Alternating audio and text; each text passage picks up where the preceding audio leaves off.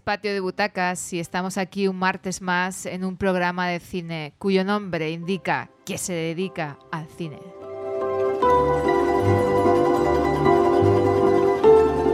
Y al otro lado del micrófono no estoy sola porque me acompaña Juan José Pérez Martínez. Sobre todo apellidos muy ingleses. Sí, súper, súper anglosajón.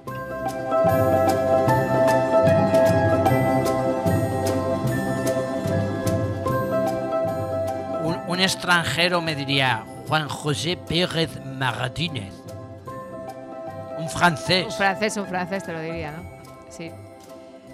Eh, bueno, pues nada, estamos aquí para hablaros de cine y nuestra tercera en discordia nos ha Tal vez venga ahora. Podemos empezar con... Pero necesito un grito. Un grito Ah, muy sí. famoso.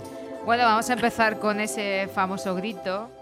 A ver, Juanjo, si, si te inspira para contarnos algo de, de la persona que, que lo, que lo hacía, porque es que lleva ya unos días... Sí, pendiente, pendiente. Es que se ha enganchado en una liana, creo.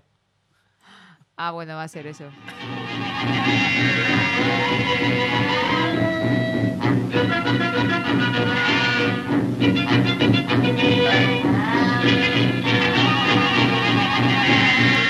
No de un rasta, ¿no?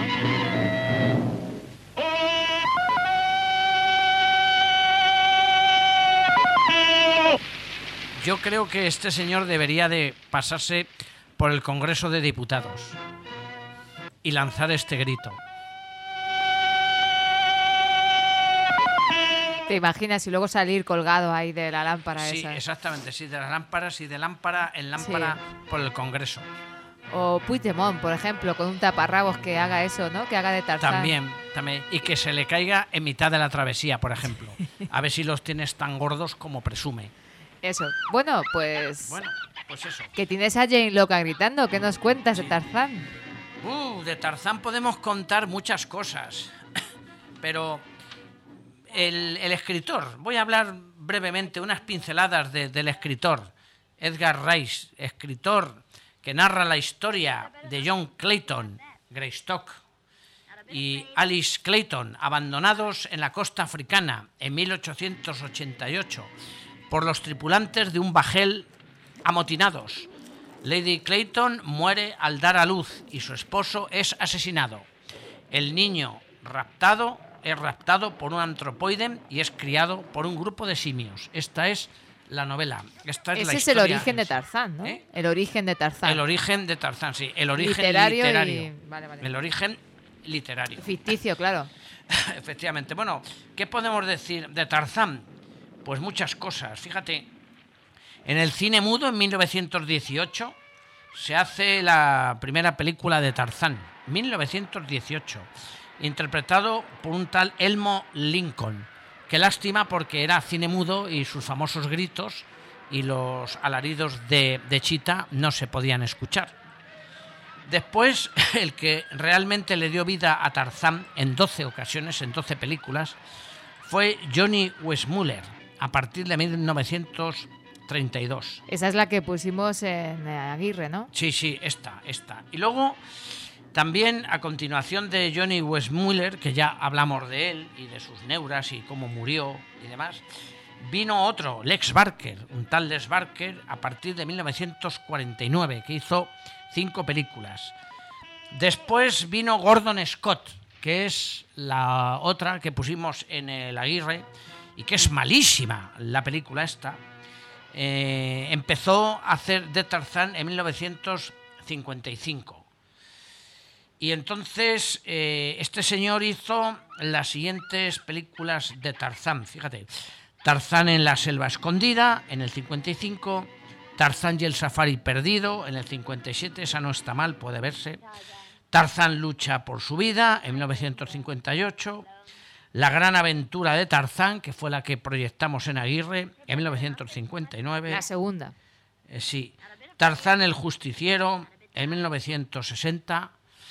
Y le faltó por hacer Tarzán y su puta madre, que esa no llegó a hacerse ni a proyectarse Ahí tienes trabajo, Juanjo. en ningún momento, efectivamente. Ahí, efectivamente. ahí tienes trabajo para... Efectivamente, para, pero para que quede la posteridad. de- este, este Gordon Scott es como un mármol, es decir, es un tío cachitas de estos de gimnasio, de estos que se, se chutan en gimnasio, de grandes tetas, gran cuerpo, poca mente, poca neurona, como la mayoría de ellos. Y, y sus interpretaciones de Tarzán no tienen la agilidad, por ejemplo, de Johnny Westmuller. Es decir, Johnny Westmuller es un tío muy ágil, claro, un nadador, un atleta olímpico, se mueve muy bien en las lianas, se mueve muy bien en el agua. Concretamente este, fíjate, nada en toda la película, nada una veces, pero sin la maestría del Johnny Westmuller. Que es Johnny decir, Westmuller hace era mucho. una natación ahí un poco cutre, pues como el típico mazao. eh, es como. mu- mucha hormona artificial, Juanjo, ahí, ¿Eh? ¿no? Mucha hormona Sí, artificial. sí, sí, exactamente. Sí. Es como un osobuco nadando, ¿me entiendes? Algo parecido a un osobuco nadando. Y luego de las lianas, solamente al final de esta película coge una liana y se traslada un poquitín. Y luego también para trasladar a una señorita que le dice, eh, tenemos que salvar a dos o tres cocodrilos que tenemos ahí. Uy, qué miedo, dice la chica. Tarzán dice, tú no preocupar, tú agarrarte mis hombros, yo, liana, y pasarte al otro lado. Y efectivamente, pero sin ningún interés, o sea, sin ninguna eh, emoción. Es más, eh, eh, esos cocodrilos estaban más aburridos que las almejas o los mejillones en el mar, ¿me entiendes? Porque abren así ligeramente la boca, pero no para comer o intentar comerse a Tarzán cuando pase por encima de ellos, sino por aburrimiento, yo creo. Luego hizo, este señor encarnó otros papeles como Hércules, Goliat, es decir, personajes de estos épicos bíblicos. Hombre, ya que y- se había amazado, pues había que aprovecharlo. y ya está. Y lo curioso, y lo curioso de este, de este Tarzán es que aumenta su tanga. Es decir, si comparamos el tanga o el taparrabos que utiliza Johnny Westmuller, el tamaño es mucho más reducido que el que utiliza este. ¿Y esto por qué? Pues ya lo dijimos, el código Hayes lo que hace es imponer sus normas de moralidad y demás. Y entonces este hombre eh, se vio abocado pues a, no sé, a, a- cambiar un poquitín ese, ese vestuario. Y luego ya después apareció John Derac en 1981 ya con otro Tarzán y ya se les empezó a irse la olla porque también hicieron luego otros Tarzanes posteriores que luchaban contra tanques y todo, o sea, salían tanques y, Tarzán en Nueva York también estuvo, en fin, ya, ya se les fue la pinza, totalmente la, la- la pinza. ¿Qué podemos decir de Gordon Scott? Pues fíjate, empezó siendo oficial de policía. Eh, después fue guardaespaldas. A continuación hizo de bombero. Y luego se metió de vaquero en un rancho de ganado de uno de sus hermanos. Hasta que alguien lo descubrió y dijo, coño, este tío, conforme está amazado, puede hacer de, de- Tarzán. ¿Y qué podemos decir también? Pues, pues fíjate, eh, vamos a hablar ligeramente de, de Chita. Su compañera Chita, también muy desaprovechada, muy desaprovechada en esta película, murió con 80 años, Chita, de insuficiencia renal. Le gustaba pintar con los dedos, es decir, la, tenían muy bien eh, muy bien cuidada, puesto que había participado y había sido muy rentable, entre otras, para la Metro Goldwyn Mayer, porque la explotó muy bien con las películas de Tarzán. Y entonces, pues le daban lienzos y pinturas y se dedicaba a pintar con los dedos. Le encantaba ver reír a la gente. Y algo muy curioso es que Chita, cuando se enfadaba, que se enfadaba muchas veces, lanzaba las heces a la gente que allí ah, había. ¿Vale? Y a- uy, perdón. Es que teníamos visita de nuestra script, que hace tiempo que no nos visitaba, y estaba aquí un poco hablando con ella. Sí, dando guerra ya, seguro. Sí, ha venido a eso, ¿eh? No pienses que A ha venido en son de paz. Mañana es el día de la paz, a ver qué va a pasar. Bueno, pues un saludo, Eva. Gracias por tu visita. Y vamos a dar por finalizado el tema de Tarzán, ¿no, Juanjo? Pues sí, hombre, sí, sí, sí, sí, vale. Yo sí. creo que ya está bien de Tarzán. Sí, ya, pero eh, eh, sí, sí, ya hemos profundizado bastante, sí, y es suficiente. Bueno, pues con este gritito nos despedimos ya de el apoteósico Tarzán que nos ha ilustrado muy bien Juanjo. Vamos a pasar a la sección del cineclub que no sé si Eva fue, ¿fuiste? Bueno, pues anímate y ayuda a Juanjo a comentar la película. Sí, sí, pues ala, ala, ponte allí.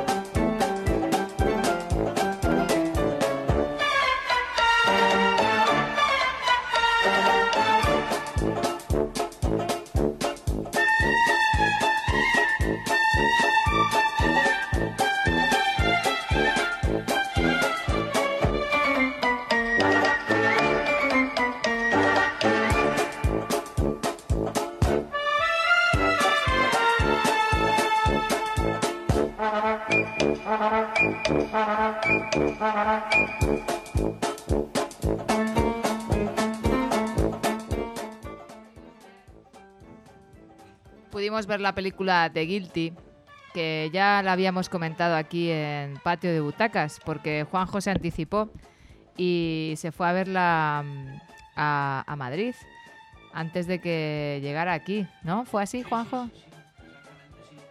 Pero bueno, aquí tenemos a Eva Nuño que Crítica, ¿dónde puede hacer no no no que puede hacer también los comentarios porque yo ya estoy muy visto. Vamos más que visto oído. Y entonces pues nada. Vamos Ah, a recordar, si queréis, sí. el tráiler vale. de la película.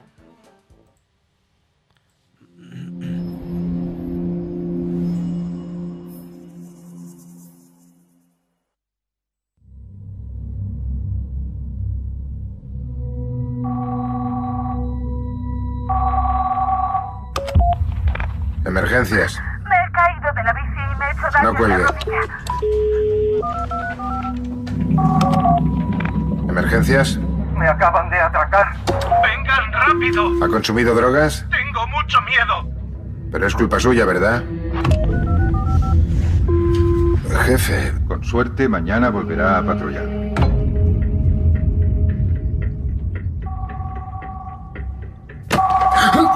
El teléfono.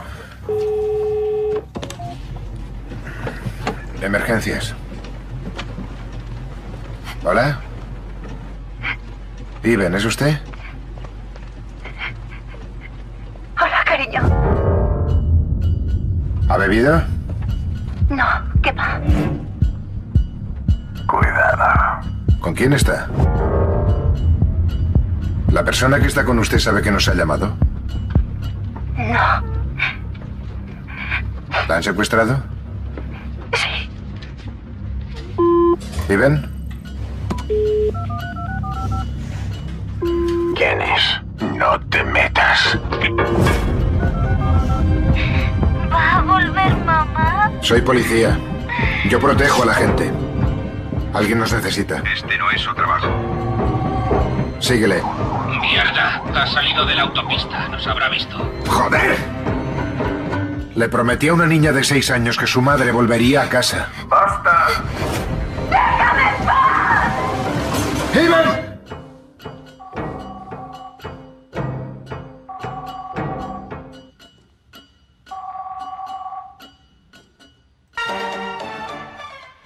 Bueno, pues esto era The Guilty, el culpable. ¿Qué nos contáis, chicos?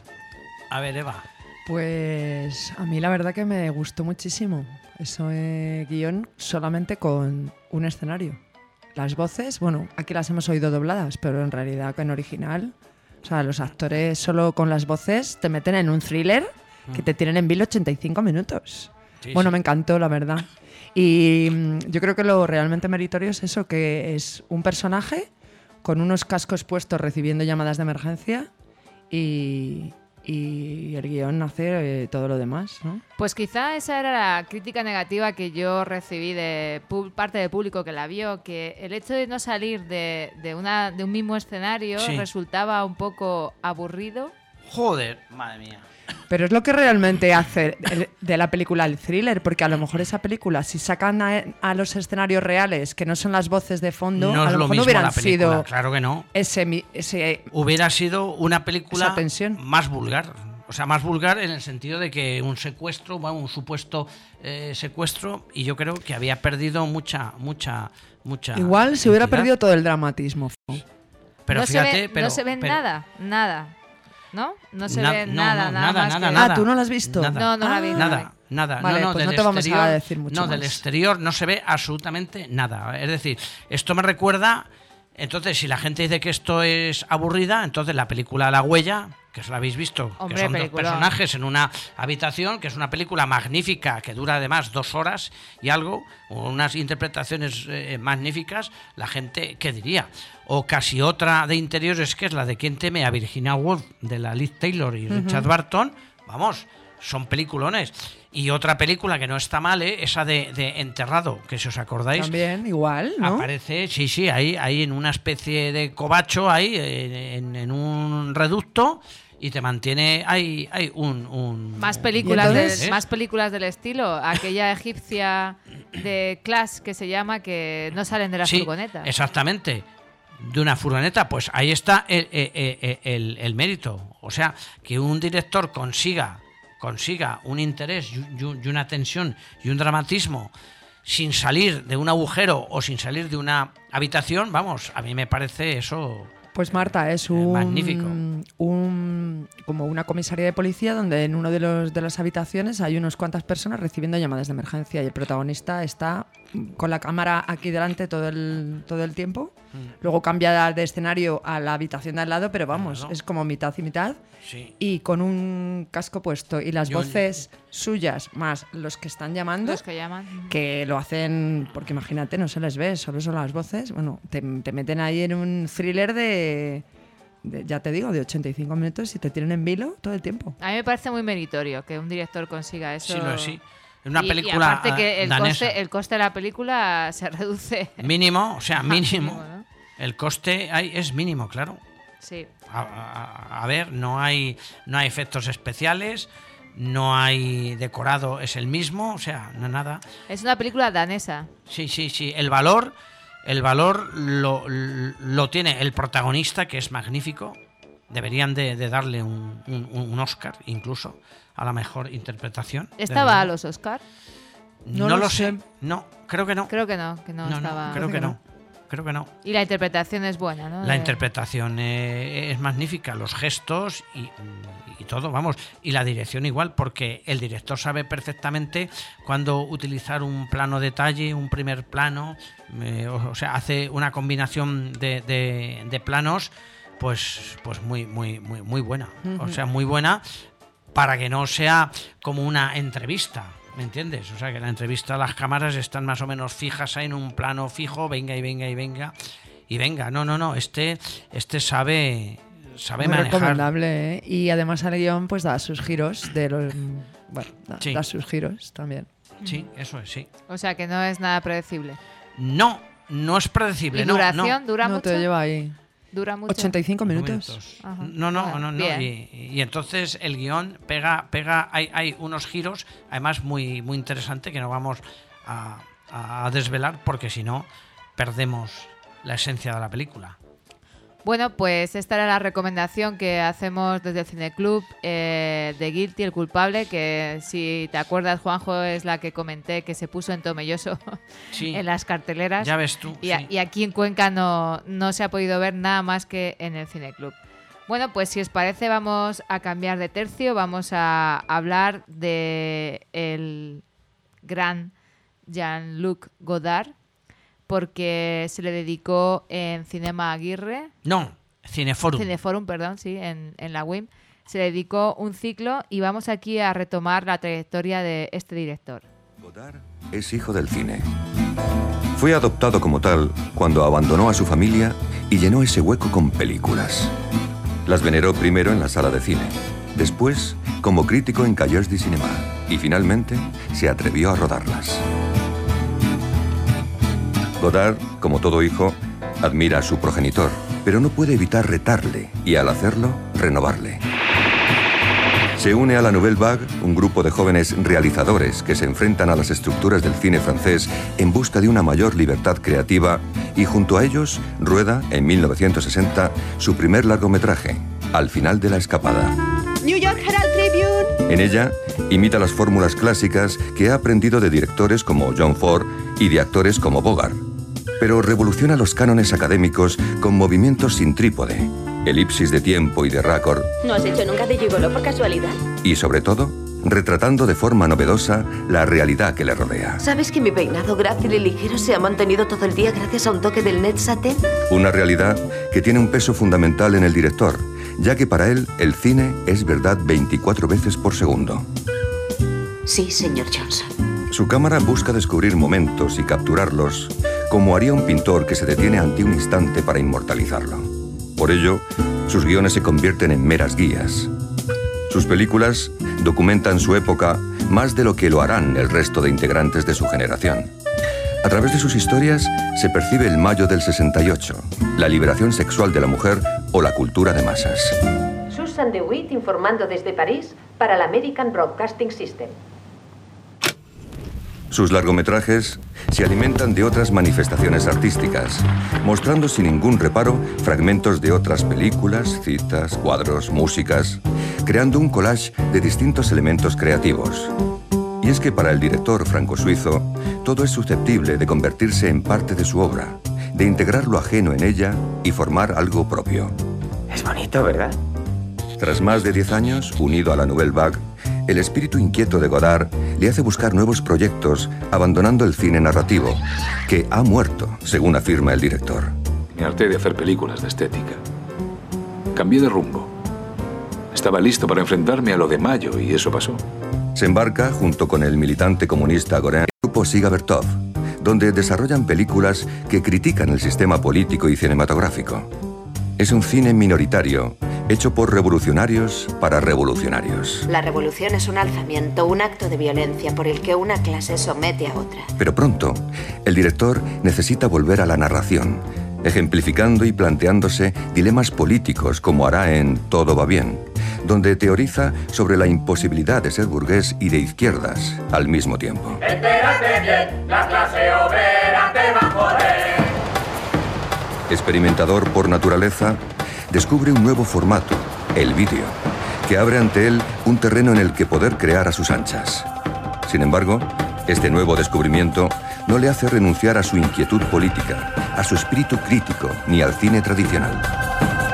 En sus últimas obras, sigue tratando temas de actualidad como la guerra de Bosnia o el conflicto palestino-israelí, pero su narración deriva en una compleja meditación compuesta sobre distintos estratos dialécticos, en los que el discurso visual se va acercando poco a poco a ser una suerte de ensayo en imágenes. Como buen hijo del cine, Godard ha bebido de todos sus géneros, sin miedo a probarlos ni a alterarlos. Así, ha llegado a conocerlo tan bien que al definirlo no pudo calificarlo como un arte, ni como una técnica, sino como un misterio.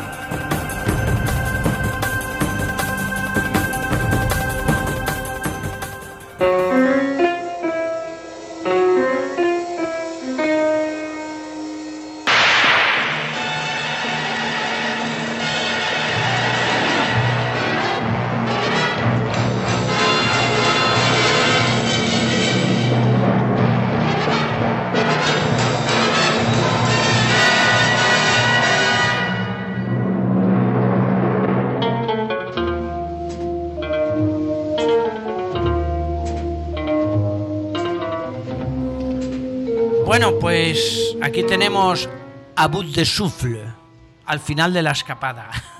Como sé francés, puedo regodearme un poquito. bueno, pues a mí esta película, vamos a ver, eh, es del año, me parece que era del... Joder, se, se me ha olvidado de qué, de qué año es, pero de, de los años 50 y tantos. Sí, o, bueno, o igual 60 Sí, sí, sí, o ¿no? 60 y 60 y poco, poco. sí, sí, 60 y poco. Y, y bueno, pues la, la, la ruptura cinematográfica es Del 60. del 60. Ah, pues mira, no me, no me, no, no, no he desvariado mucho. Entonces, la, la forma de hacer cine eh, supone esta una novedad. Por si no lo sabíais, el guion empezó a hacerlo Trifó, otro también de la, de la, de la Nouvelle Vague. Pero lo que hizo, lo que hizo Trifó fue, mm, bueno, pues hace el guion, pero lo coge Godard y Godard hace lo que le da la gana. Eh, Es decir, cambiaba el guion a su antojo, cambiaba los diálogos, cambiaba el escenario, cambiaba prácticamente todo. Es decir, le gustaba también bastante improvisar, algo así como Bertolucci. Ahí donde tenéis a, a Bertolucci, también el guion le servía como una guía y luego hacía lo, lo que a él le daba la gana. De tal forma que estaban negros los productores con, con él, porque como no sabía qué es lo que iba a hacer al día siguiente, pues, pues, pues, pues bueno, a ver qué pasaba, ¿no? Eso les tenía despistadísimos. Sí, sí, sí. Y, Y, además. y eso para el trabajo diario es muy jodido. Sí, sí, sí. Y además el tío se salta el salto de eje. El salto de eje. Eso que es lo que es, Juan. Ya sabe lo que es, ¿no? No. Vamos a ver, si tú coges con Se la me ha cámara. olvidado de tus cursos de cine. Ya, ya, si tú. O sea, imagínate una cámara, ¿no? Un, un escenario. Hay un, un personaje que entra por la derecha, pues lógicamente tiene que salir por la izquierda en el siguiente plano, porque si no se produce como un salto, como algo, algo raro, algo que te distorsiona. A este le da exactamente lo mismo, o sea, se la trae al, al pairo. Pairo. Entonces, eh, otra cosa que hace es enfocar a sus personajes. eh, y entonces eh, los personajes hablan incluso al espectador. Entonces, hay, hay un comentario eh, que dice el, el protagonista y se lo suelta al espectador, de tal forma que se produce como una especie de, de- de comunicación entre la pantalla y tú. Eso es una cosa que retomaron los Monty Python en El Caballero de la Sí, sí, de la de Tabla la- redonda de o algo tabla redonda, sí, re- sí. de la- sí. Sí, Sí, sí, de sí, la mesa eso. cuadrada algo así. Luego también, pues enfoca desde los cogotes, enfoca, hace un picado, hace Desde los un cogotes. contrapicado, hace una voz en off. Luego también hace muchas alusiones culturales porque nombra a Mozart, mo- nombra a, a- pintores como Degas, como eh, Renoir también, es decir, eh, habla, habla del, del, del collage, habla del arte abstracto, habla de, de filosofía, de filósofos, pero todo esto metido en el, en, el, en el guion. En realidad es una historia de amor, pero contada de una forma muy atípica. Una periodista eh, norteamericana que está trabajando en París para un periódico y este que es un elemento de cuidado, vamos, un es, es un hijo puta, el clásico hijo puta que vive de los demás, que trapichea, que pide dinero, que luego no devuelve y está metido por ahí en 40.000 berenjenales. Y entonces, pues la chica se encapricha de este y luego muere, muere por amor, o sea, lo persigue la policía porque se ha cargado a un, a un, a un, policía también. Lo persiguen, lo van persiguiendo, sale en los periódicos, pero él, en vez de largarse y ocultarse, se inmola al final con la chica. Y entonces, pues aparece al final un largo traveling un disparo de un policía que le pega por la espalda, la, la cámara sigue, sigue, sigue, cae al suelo, al caer al suelo empieza a hacer gesticulaciones que le había hecho a la mm, americana, que es con el labio, no, perdón, con el dedo, recorrerse el labio, guiñar un ojo, tal. Y lo, y lo sorprendente y lo asombroso es que pese a que está enamorada de ella, lo único que se le ocurre decirle al final antes de morir a la chica que está allí expectante es eres una asquerosa Anda. y ahí termina la película con Ya eres una asquerosa un adelantado a su tiempo. sí además este tío pues bueno eh, ha escrito mucho sobre lectura fílmica y, y- y bueno y, y luego se metió al Partido Comunista y entonces empezó a desvariar haciendo unas películas excesivamente izquierdosas y tendenciosas y manipuladoras, pero luego abandonó esas tendencias. Pero vamos, sigue en el, en el, en el candelero. Y no sé si sabéis que el Cineclub va a hacer eh, Una un homenaje extra. a Godard extra el último viernes de febrero, creo que es. En 22. los multicines, sí, sí, sí, como... Que hay que ir, claro. Eh, vamos a ir, vamos por a ir. supuesto, sí. Además es gratuito para los socios y demás y, y vamos, y se quiere hacer como, como, como un homenaje a una de la- las imágenes de Godard, algo así, creo, creo, creo que, que- que- que se titula su última película. En Caras y Lugares, ¿os acordáis? Un documental Sí. precioso de, de Francia eh, a la protagonista que se llamaba Annette. Agnes Barda, que era Agnes la Barda, directora es. también de la Nouvelle Vague. Pues la deja tirada. Eh, Sí, él. estaba, parece que estaba como guionizado, aunque iban un poco a la aventura en el documental, visitando lugares. Fue a Agnes. Barda y, y el fotógrafo también de, de la película, pues fueron a su casa, habían quedado con él para desayunar, pero él, que yo creo que fue un juego también Sí, fílmico, Sí, también puede ser. pues le dejó una nota en el cristal y la dejó tirada. La otra, la verdad que la dolió, ¿eh? Sí, Pobrecita sí, mía. Se, se quemó. se- vamos, no le gustó. Le dolió bastante. Bueno, pues seguimos en el mundo francófono, seguimos con Francia para dar una triste noticia. Y es que ha muerto eh, un gran compositor de, bandas sonoras, muy recordado por canciones como la banda sonora de Verano del 42.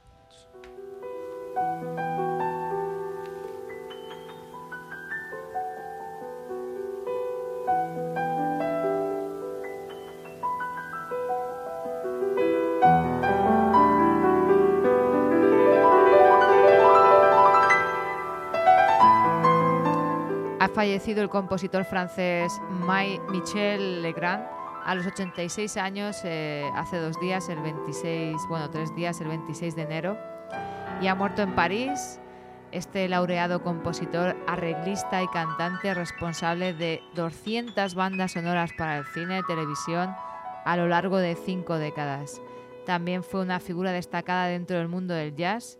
Ganó varios premios, Oscar, por la banda sonora esta que escuchamos de fondo.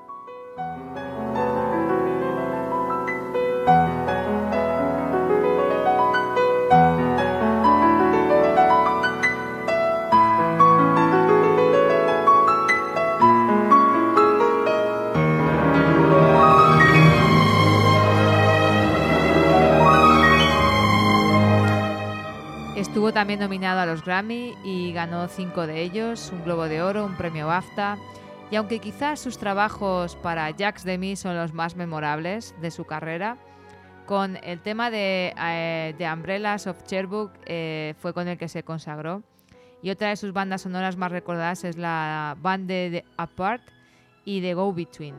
Le Mans, Never Say Never Again, Atlantic City. Es decir, una infinidad de trabajos para el cine.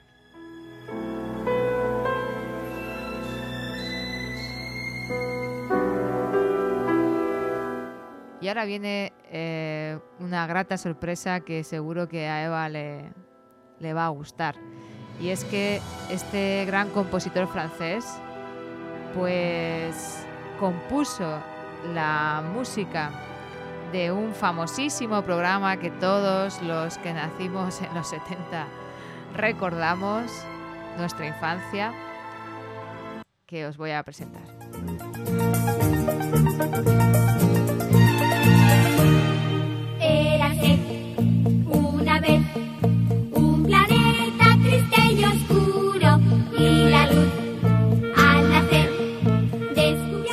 Efectivamente, este, esta cabecera musical del programa Eras una vez la vida, Eras una vez el hombre. El hombre fue la primera, ¿verdad? Luego sí, ya la vida y luego el cuerpo humano, ¿no? La composición. La composición es de él, pero la adaptación al español y la traducción a nuestro idioma, que es la que escuchamos de fondo, pertenece a otro español. La hizo un español. Venga, a ver si. Me pegaría que fueron las vainica doble, pero no son. No, pensar un poquillo más.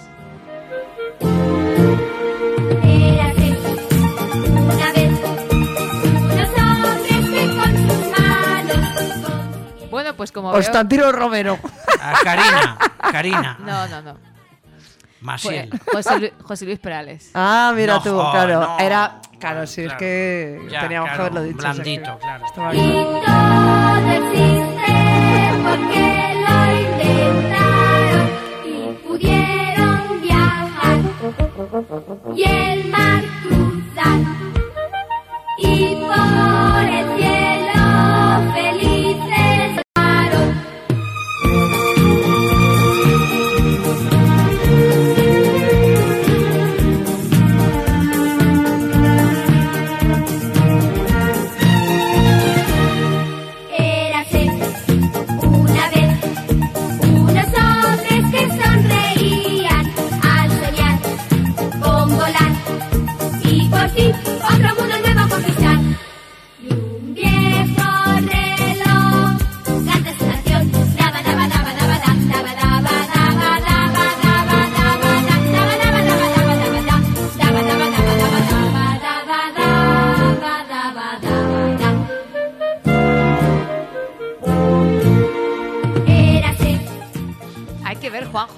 te Oye. gusta algo, pero si es que esto, esto forma parte de nuestra infancia. Me ha venido una perversión a la cabeza Uy, con, uy. La, con la música. No sé si esta. permitirte decirlo. Pero no lo, no lo No, pienso no, no, decir. no, no, mejor no. que- No, mejor no que lo no lo digas. decir. No Venga. lo pienso decir. Pues ya, ya se acabó, ya se acabó. Es que, que quería hacer un homenaje a este hombre con una No, no, canción no, que no, está en no, no, nuestras sí, vidas. me parece hombre. bien. Pero es que esta musiquita ahí, guapa. Hombre, esta musiquita es la que daba, ¿no? Eh, Comienzo. Me siento un bebé. Me siento un bebé. A ti Eh, te eh, pilló mayor, Juanjo, pero a sí, nosotros sí. nos pilló No, no, no, crías pero- y esto pero te... yo- sí, pero ¿Y yo cuánto se ha aprendido? ¿Cuánto se ha aprendido con este tipo Sí, de...? pero yo me Era siento- francesa y belga la, la serie y entonces él hizo la banda sonora. Pero yo me siento ahora un bebé, entre otras cosas, porque estoy tan calvo como los bebés. Bueno, voy a dejar de... Porque tu espíritu también lo es. Pues también, sí. sí. Voy, a, voy a dejar de, de darte paso ¿eh? para que escuchemos el tráiler de El vicio del poder.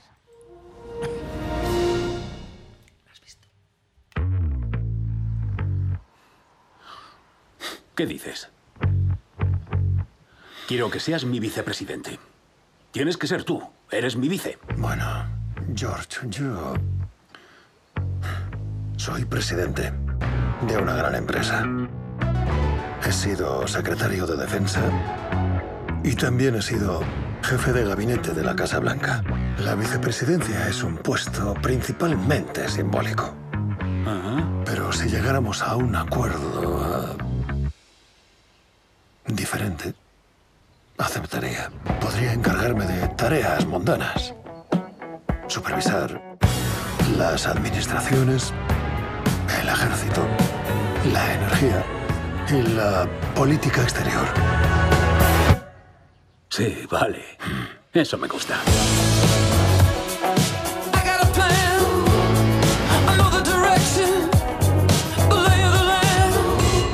Cuando tienes poder, la gente siempre intenta quitártelo.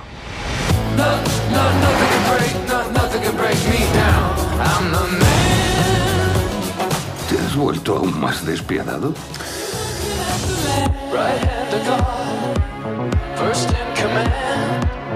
My testimony, but I take the stand. Who's the man?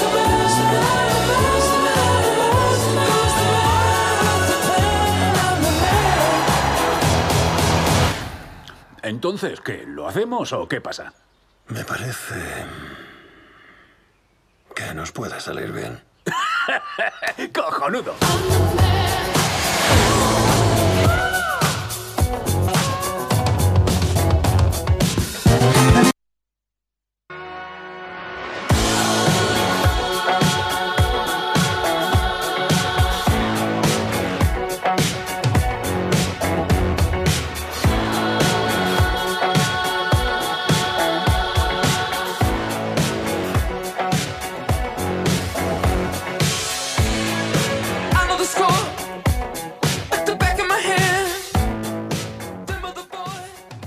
¿Qué nos cuentas, Juanjo, de esta Pues película? históricamente vamos a hablar un poco de Dick Cheney, que es el personaje. Que Dick Cheney eh, es un, un callado burócrata de, de Washington, acabó convirtiéndose en el hombre más poderoso del mundo, como vicepresidente de, de los Estados Unidos durante el mandato de George Bush, con consecuencias en su país y en el resto del mundo. Por ejemplo, empezó ya con Nixon. Sea, este, este individuo, curiosamente, pues era un bebedor, cachondo, que conducía como le daba la gana.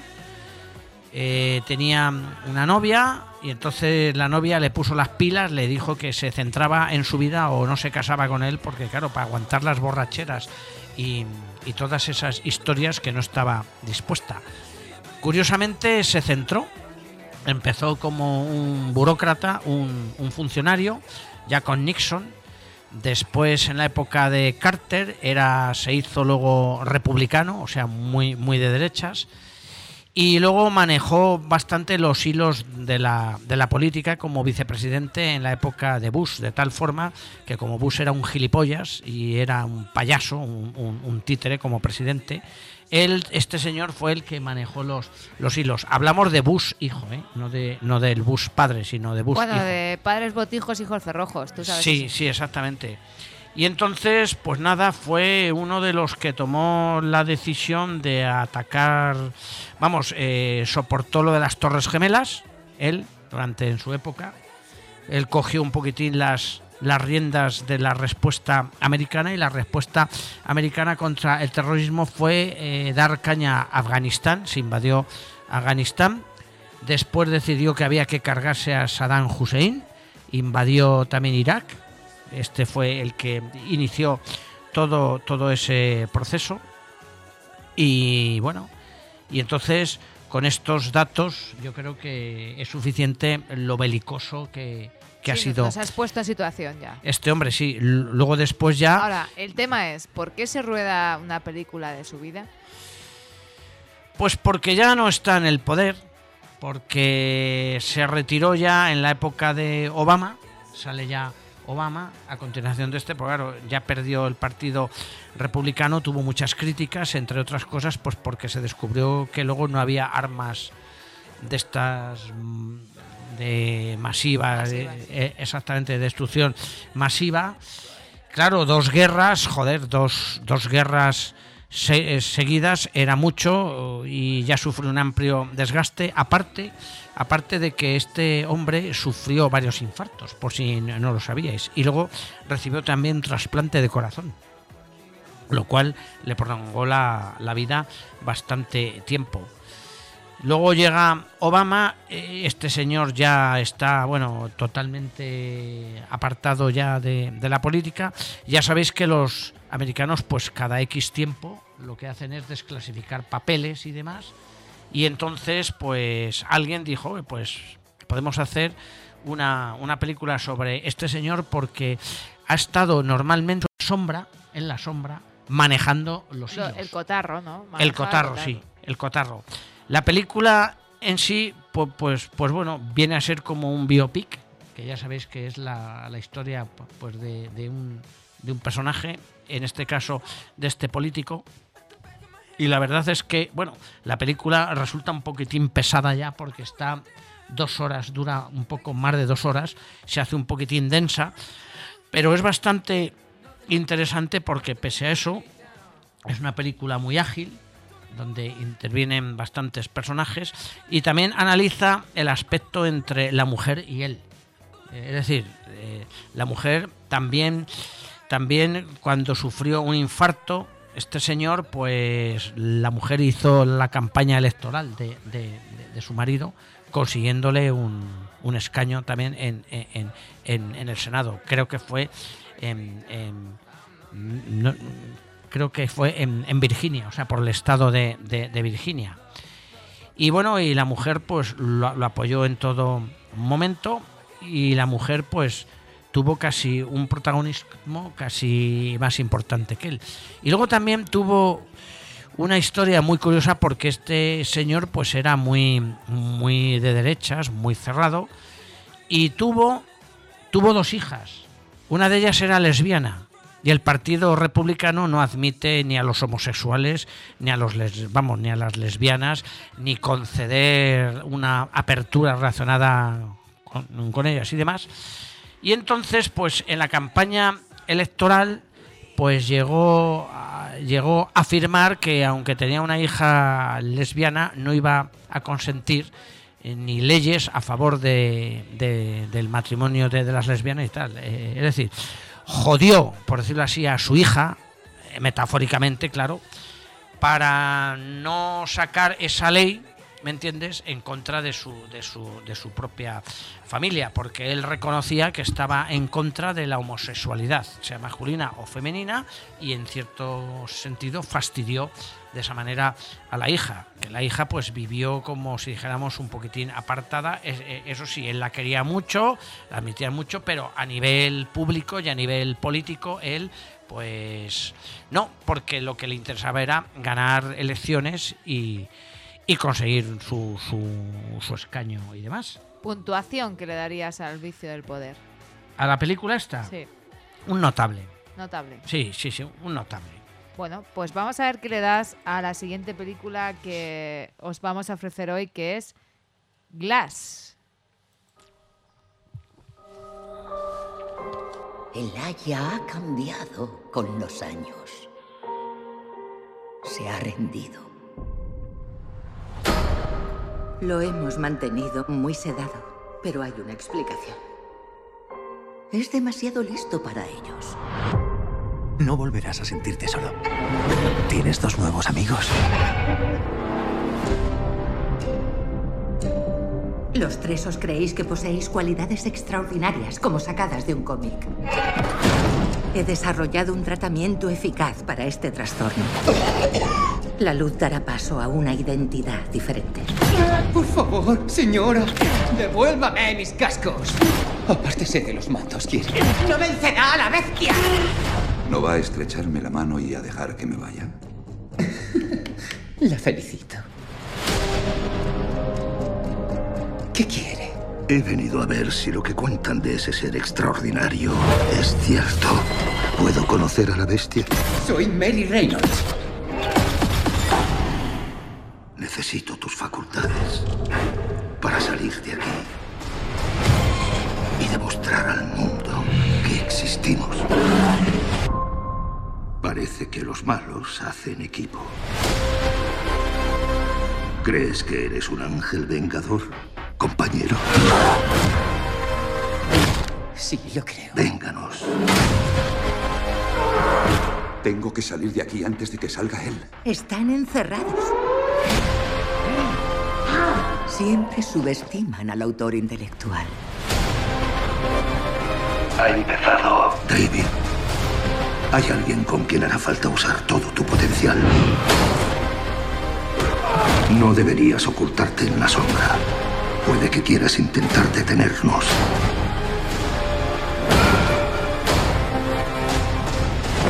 Muchas personas van a morir. A ver, ¿quién quiere un bocadillito crujiente y delicioso? No estamos hechos para tener tanto poder. Por fin, todos juntos, para que el mundo vea de lo que somos capaces. Tienes que salir de aquí.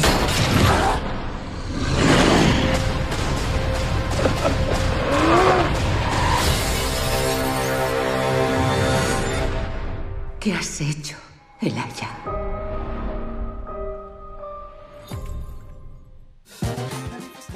Tenemos aquí a Samuel L. Jackson, Bruce Willis, el Sí, actor sí, este mucha gente, que demasiada hizo gente, sí. múltiple, que tiene el papel perfecto para ser un loco, pero está un poco casi encasillado, me parece. Pues a mí. sí, pues sí. Y además es que yo creo que esta película, No vamos me a gusta, ver. no me gusta cómo caza la perreta. No, no me gusta mucho cómo caza la perreta, no. Y mira que a mí es un director, este, el Nai, a ver si la pronuncio bien, Siamalan. Es un director que tan pronto me atrapa como que tan pronto, no sé, me, no sé, me, me retrotrae. Por ejemplo, re- re- recordemos alguna de, de sus películas. El sexto sentido, es- me gustó bastante, me pareció muy original, ¿no? El que alguien se hable con los muertos y tal allí en público, que el público no se entere y que él y los espectadores sí no nos enteremos de que se comunica con un muerto. Después hizo también el, el Protegido, un poco en la misma línea. Luego hizo Señales, una película un poco de, de ciencia ficción. El Bosque es una película muy interesante, tiene Sí, sí, un- sí, una tuvo propuesta mucho tirón, además. muy, muy, muy buena porque era una, una comuna, como una sociedad cerrada con sus normas y tal, aislada de la civilización actual, que vive ahí pues en una zona de bosque y ellos pues tienen todo, se autogestionan entre ellos, tienen la comida, tal, lo otro, unas normas. Me pareció muy interesante. La joven del agua, pues ni fu ni fa. Luego tuvo otra, el incidente, que es un virus que llega a la Tierra y entonces afecta a muchas personas y se produce una, una huida. Y luego la que sí me gustó mucho es La visita. La visita es una película curiosísima, es una película de suspense y de terror, que son una familia que tiene unos críos más o menos pequeños, bueno, una es eh, adolescente, el otro es más pequeño, y los mandan con sus abuelos una temporada, que viven ahí en una zona montañosa y demás, muy poca comunicada.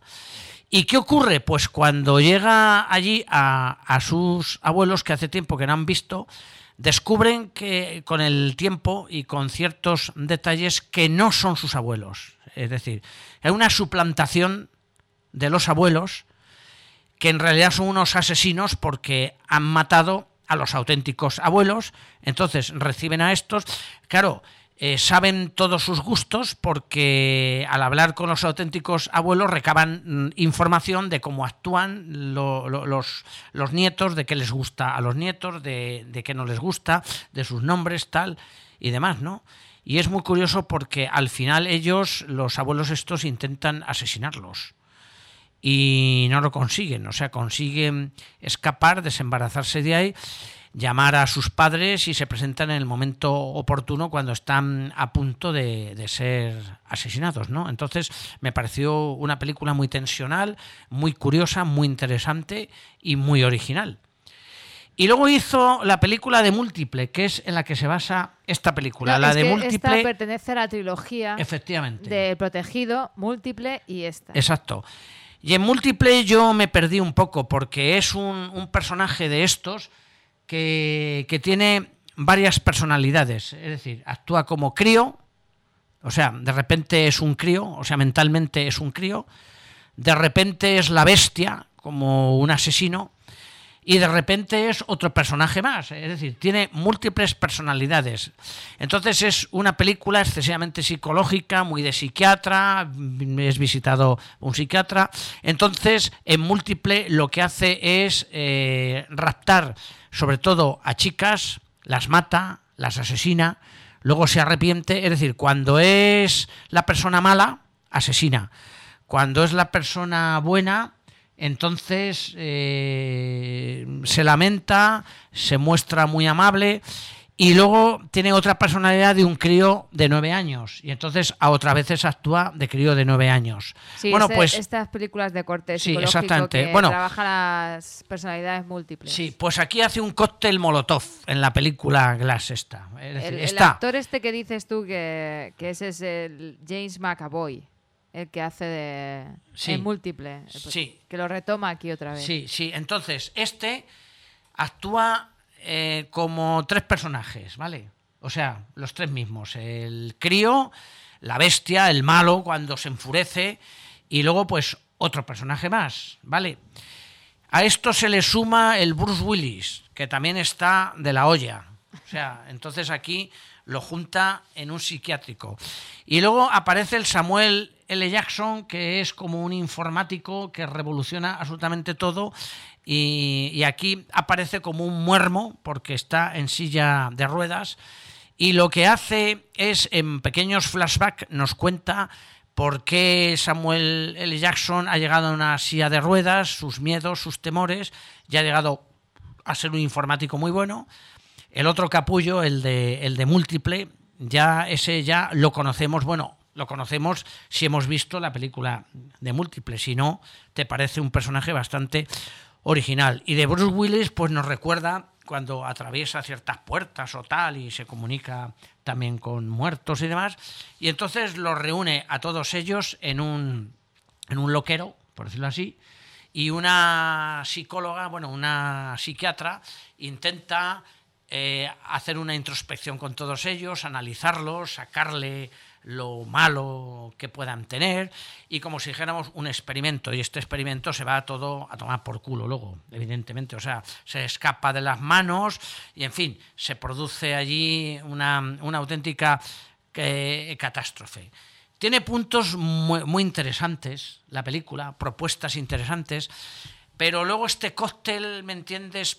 Al final, no sé, resulta y además la película lo mismo, dos horas y algo, al final ya, ya te cansas de, de- de los, de, los, de los personajes y bueno, yo, ¿qué quieres que te diga? Entre 6, un 6, a, veces un 7, pero de no pasa. Me esperaba más, me esperaba más porque claro, después de ver El Bosque, El Protegido y El Sexto Sentido, pues bueno, dices, y Se la acerca visita... también al tema de las películas basadas en héroes de cómic, ¿no? Porque Sí, sí, sí, sí, sí, sí. Trata el tema de la ficción. Sí, sí, sí, ahí. porque el Samuel eh, L. Jackson este es un creador de, de, de- de cómics. De cómics. Y entonces lo que hace es como si dijéramos, bueno, pues pues trasplantar un poco su historia y el loco este, el que tiene las tres personalidades, eh, eh, eh, le encanta mucho, le encanta mucho esos cómics y reconoce que Samuel eh, Jackson, que se le ha ido ya la, la pinza bastante en la película esta, no como actor, eh, sino como personaje. Y entonces pues se identifica con eh, la bestia que ha creado el, el, eh, este Samuel L. Jackson. Y el que menos entidad tiene es Bruce Willis, está como un poquitín más... Ay, el más- pobre. Lo han dejado ahí para... Sí, sí, sí, más Pa' apartado. rellenar, pa' rellenar. Sí, sí, sí, sí. O sea, en, en realidad el que lleva a la película en sí es el malote, es decir, el de las tres personalidades. Los otros dos son un poco como comodines que, bueno, que sí encajan, pero bueno, si prescindes de ellos, el que se lleva todo el centro o el foco de interés es el, el este, el, el de las tres personalidades. Bueno, pues Y esto bueno, era... y nos quedamos aquí, nos quedamos aquí, sí. Sí, sí, las otras películas quedan para la siguiente. Quedan para el martes sesión, próximo. sí. Tenemos una interesantísima película marroquí, Mm. que no se suele poner aquí mucho cine marroquí. Y, y es muy interesante. Eh, Ratsia, Juanjo la, Sí, la sí, visto y Razia, nos, sí, nos sí. la comentará el martes próximo. Y otra interesante propuesta basada en aquel, aquel, em, aquel suceso que fue el descubrimiento de un hombre Efectivamente. en el hielo en el año 90 y algo. Sí, sí, sí, que, que todo el mundo pensaba que era el cadáver de un senderista y, y se Y descubrió. resulta que era, tenía de más un de, tre- alpinista más de y- 3.000 años. Efectivamente, sí, es muy curioso. esto. El hombre de hielo. Bueno, vamos a despedirnos escuchando la banda sonora. Hasta el próximo martes. Hasta luego.